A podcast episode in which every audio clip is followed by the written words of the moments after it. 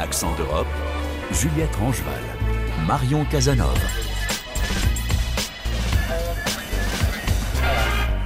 On parle beaucoup de la malbouffe qui fait gonfler, perdre le souffle. Comment manger frais et varié pour être bien en bonne santé.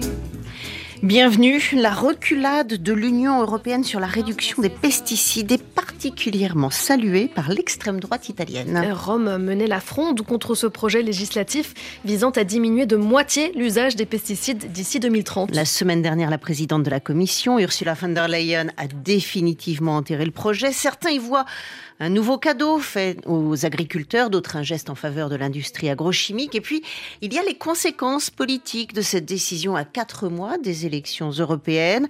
Giorgia Meloni et Matteo Salvini en Italie y voient la victoire de leurs partis respectifs, Fratelli d'Italia et la Ligue. Les précisions de notre correspondante Cécile Debarge c'est avant tout une victoire du bon sens. Sur ce point, Giorgia Meloni et Matteo Salvini sont parfaitement accordés et défendent une politique pragmatique et proche des intérêts des agriculteurs. Dès l'annonce du retrait de la proposition de loi européenne pour limiter l'usage des pesticides, la chef du gouvernement, Giorgia Meloni, a salué une victoire italienne. Très proche du principal syndicat agricole du pays, la Coldiretti, elle promet de miser sur le compromis suivant. Respect de l'environnement, oui, mais aussi respect du travail et production agricole. Matteo Salvini, moins diplomate, a exulté en félicitant les agriculteurs dont, je cite, les tracteurs ont contraint l'Europe à ravaler ces folies dictées par les multinationales et la gauche. L'usage des pesticides est un dossier brûlant en Italie. Selon les chiffres de l'Institut national de statistique, chaque année, 122 000 tonnes de pesticides sont utilisées dans le pays, soit 2 kilos par habitant et un effet immédiat dans l'assiette des Italiens. L'Organisation de protection de l'environnement Legambiente a mis en garde les consommateurs dans son rapport 2023 intitulé Stop aux pesticides dans les assiettes. Près des trois quarts des fruits qu'elle a analysés contiennent des traces de résidus de pesticides. Troisième puissance agricole de l'Union européenne, l'Italie n'est pas épargnée par la mobilisation des agriculteurs. Ce jeudi, une grande manifestation est organisée au Circo Massimo de Rome. Près de 20 000 agriculteurs italiens sont attendus.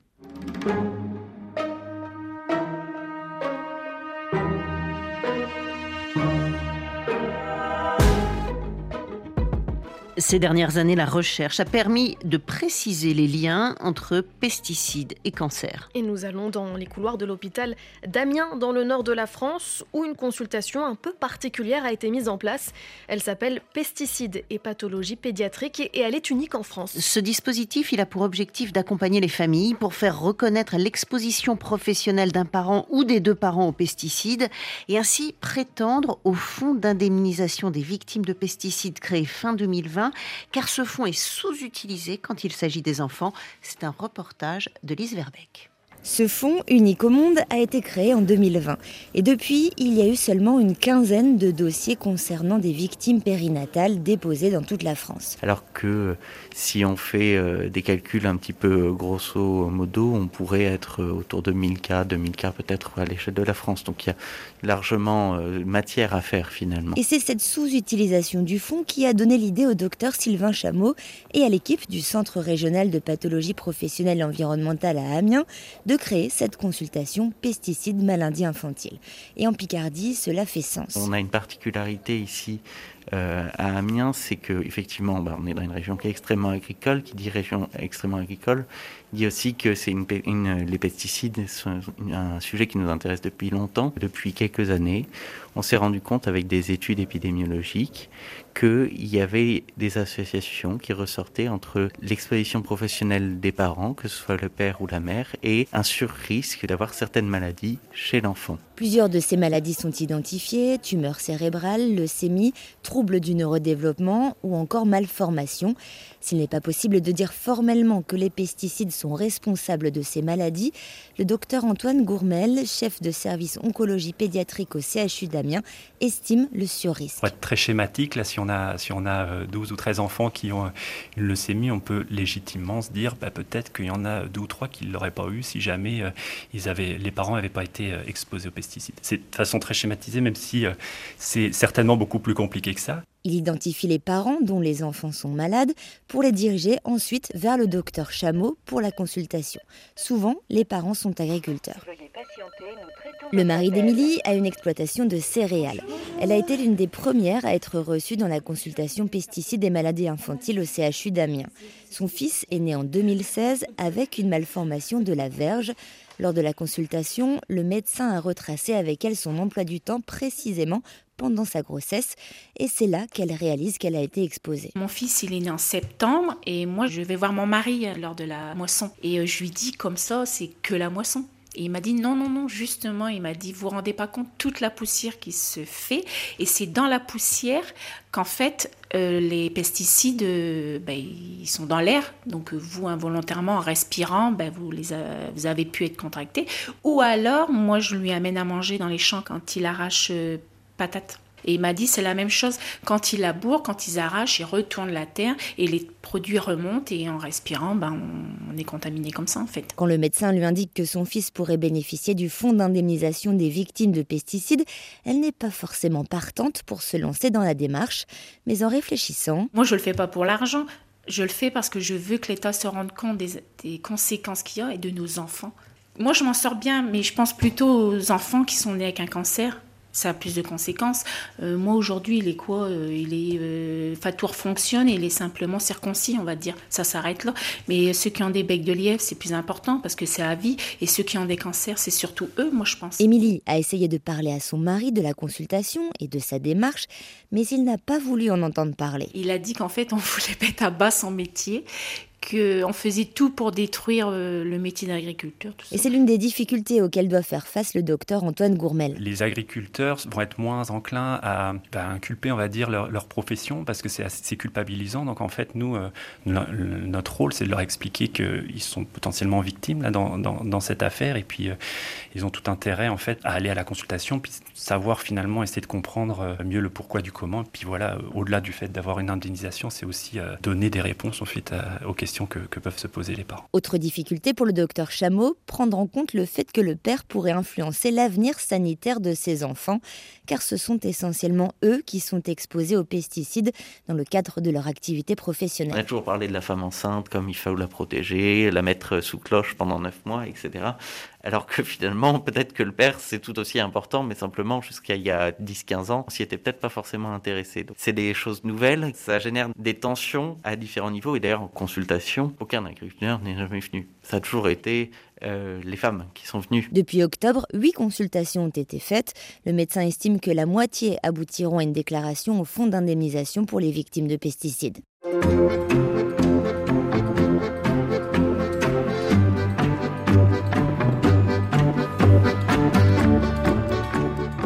Avec la crise du modèle agricole à travers toute l'Europe, les interrogations sur l'avenir du pacte vert, les écologistes vont avoir fort à faire pour convaincre avant les européennes du mois de juin. Et ce sont les premiers à s'être mis en ordre de bataille. Ils ont choisi leur tête de liste et parité oblige, ils ont choisi un homme et une femme pour les mener à l'élection. D'un côté, l'eurodéputé allemande Terry Reinke, de l'autre, l'élu néerlandais Bas Eickhout, deux députés relativement jeunes, Anastasia Becchio, elle a 36 ans, lui 47, leur dynamisme et leur enthousiasme ne seront sans doute pas de trop dans cette campagne qui s'annonce délicate pour les Verts. Pour l'instant, les sondages leur prédisent un recul substantiel par rapport au précédent scrutin. Malgré cela, Bass et Écoute tentent de rester optimistes. Je sais que l'on a parfois l'impression que la campagne sera difficile, mais on voit et on sent qu'on est une famille très forte, unie et prête à faire la campagne. Nous allons porter cette énergie dans les rues. Bass Écoute est bien connu au Parlement européen où il est député depuis 2009. Issu de la gauche écologiste, il a auparavant été chercheur à l'Agence néerlandaise pour l'amélioration de En 2007, il a partagé le prix Nobel de la paix avec les autres co-auteurs du rapport du GIEC sur le changement climatique. Il est aujourd'hui vice-président de la commission environnement. Élu expérimenté, il connaît bien les arcanes du Parlement, comme le souligne Camille Defar, chef du centre énergie-environnement à l'Institut Jacques Delors. C'est quelqu'un qui est très technique, qui connaît très bien les dossiers et qui a belle aura politique au sein de l'écosystème. Euh, donc, euh, c'est un bon choix. Terry Reinke n'est pas en reste. Elle a aussi de l'expérience à Bruxelles. Oui, elle est en lice pour un troisième mandat. Lors de sa première élection en 2014, cette native de Gelsenkirchen dans la Ruhr a été la plus jeune eurodéputée de l'hémicycle. Elle est aujourd'hui la vice-présidente du groupe des Verts. Lors du congrès de Lyon, dans un anglais tout aussi bon que celui de son collègue néerlandais, l'élu allemande a insisté sur la menace que constitue, selon elle, la montée de l'extrême droite dans les sondages. Je pense qu'il y a un réel danger que le 10 juin, nous ayons une poussée de l'extrême droite au Parlement européen. Cette menace existe, nous ne pouvons pas le nier, mais regardons ce qui s'est passé en Pologne ou ailleurs. Une chose est sûre, si nous laissons tomber et si nous nous disons à quoi bon on ne peut rien y faire, eh bien, nous perdrons. La lutte contre l'extrême droite n'est pas son seul cheval de bataille, Anastasia. Terry Reinke, qui appartient à l'aile gauche de son parti, mène aussi d'autres combats tels que la lutte contre les violences faites aux femmes et les droits des LGBT+. Au congrès de Lyon, la maîtresse de cérémonie n'est autre que sa compagne, la sénatrice française Mélanie Vogel, qu'elle a rencontrée lorsque cette dernière faisait un stage au Parlement européen. Plus connue à Bruxelles qu'à Berlin, cette représentante des Grünen, les Verts allemands, eux-mêmes engagés dans une coalition affaiblie, a fort à faire, estime Camille Defarge. On parie à la fois sur sa personnalité, mais aussi sur sa capacité à mobiliser les électeurs allemands. Il est très clair que euh, les Verts allemands sont très affaiblis de par leur participation dans cette coalition euh, social-démocrate euh, verte et libérale ce qu'on voit euh, de façon assez frappante, c'est la façon dont les, libéraux ont un poids euh, disproportionné par rapport à leur poids électoral euh, dans, dans l'inflexion de ce gouvernement de coalition. Ça ne profite absolument pas aux Verts puisqu'ils sont associés à un gouvernement qui n'arrive pas à faire passer les réformes qu'ils souhaitent. Les écologistes se disent prêts à continuer à soutenir le Green Deal, mais la tâche s'annonce délicate, souligne Daniel Bois, directeur de recherche à Sciences Po. Actuellement, l'atmosphère, l'humeur du temps en Europe est pas tellement positive pour les, thèmes de l'environnement et du réchauffement climatique. Hein. on, on, verra bien si ça se confirme ou pas dans les urnes au moment de ces européennes. Mais euh, là, l'écologie est un peu en défense plutôt qu'en attaque. Donc je ne sais pas s'ils ont vraiment intérêt à en donner, à en demander plus que le Green Deal. Lequel Green Deal? Est déjà sérieusement contesté. On le voit en France, bien sûr, avec les agriculteurs, mais dans d'autres pays, ça se voit aussi. Le programme électoral européen des Verts reste ambitieux. Il souhaite que l'UE atteigne la neutralité climatique d'ici 2040, soit dix ans plus tôt qu'annoncé. Merci Anastasia. À bientôt.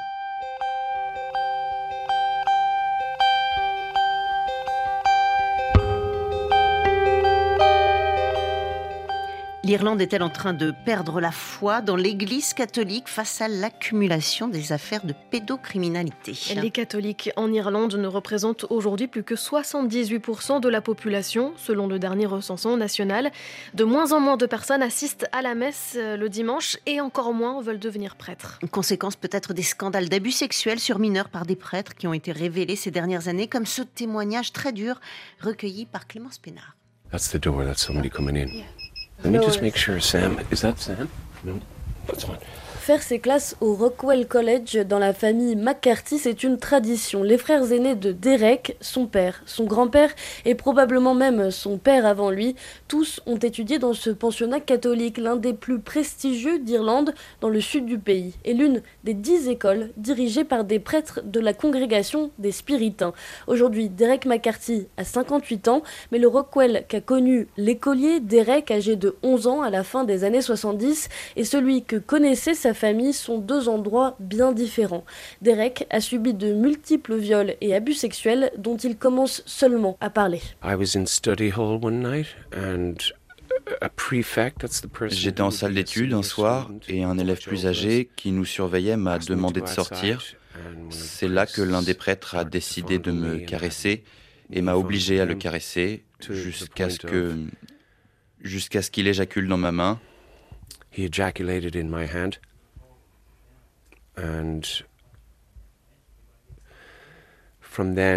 Et à partir de là, un médecin a commencé à abuser de moi.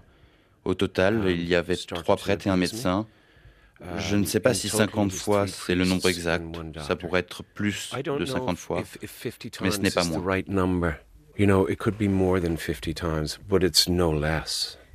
Et vous finissez par vous confier, Derek, à, à l'un des prêtres de l'école oui, je lui ai dit ce qu'il se passait et il m'a posé des questions. Et un soir, il m'a appelé à son bureau dans la maison près du lac.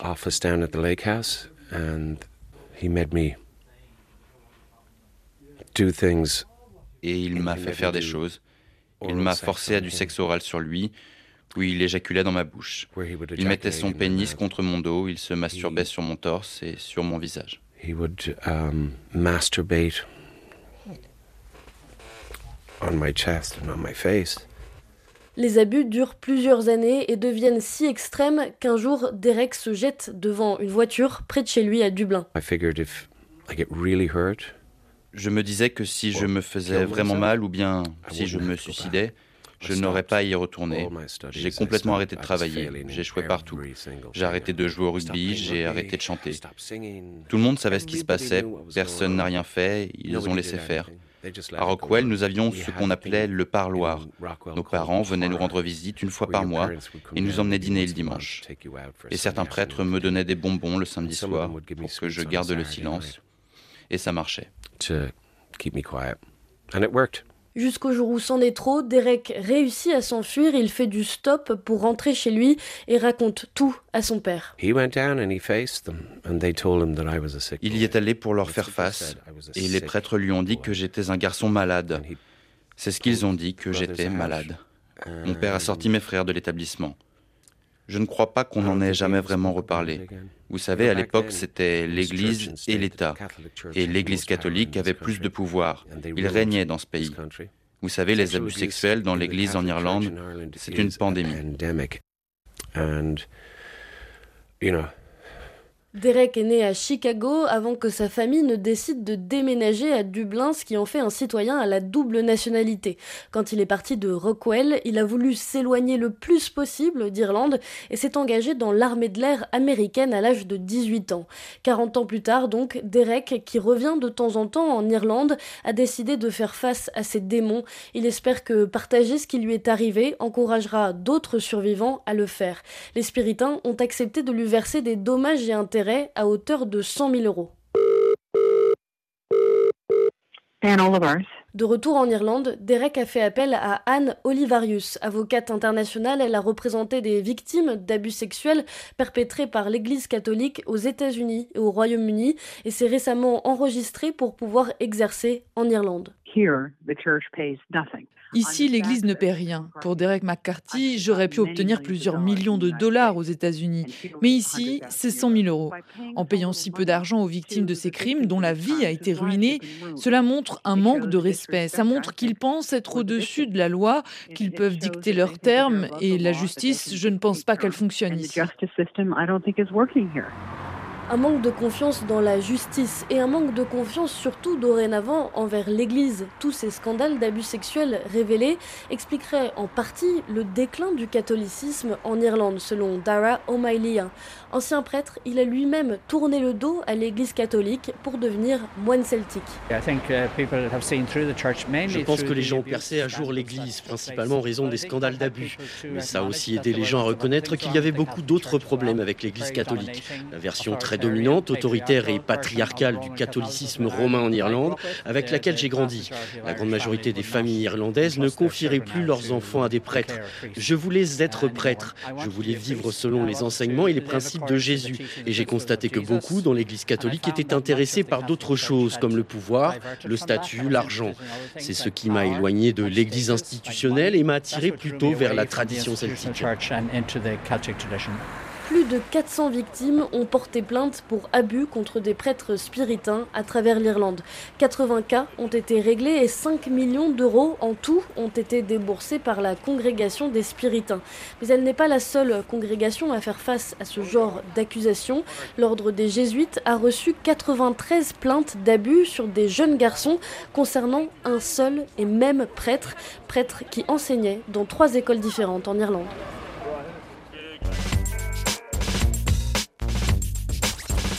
Accent d'Europe à la réalisation, Donatien Cahu. Vous pouvez nous écouter, nous réécouter, voire vous abonner. L'émission est disponible en podcast sur l'appli RFI Pure Radio notamment.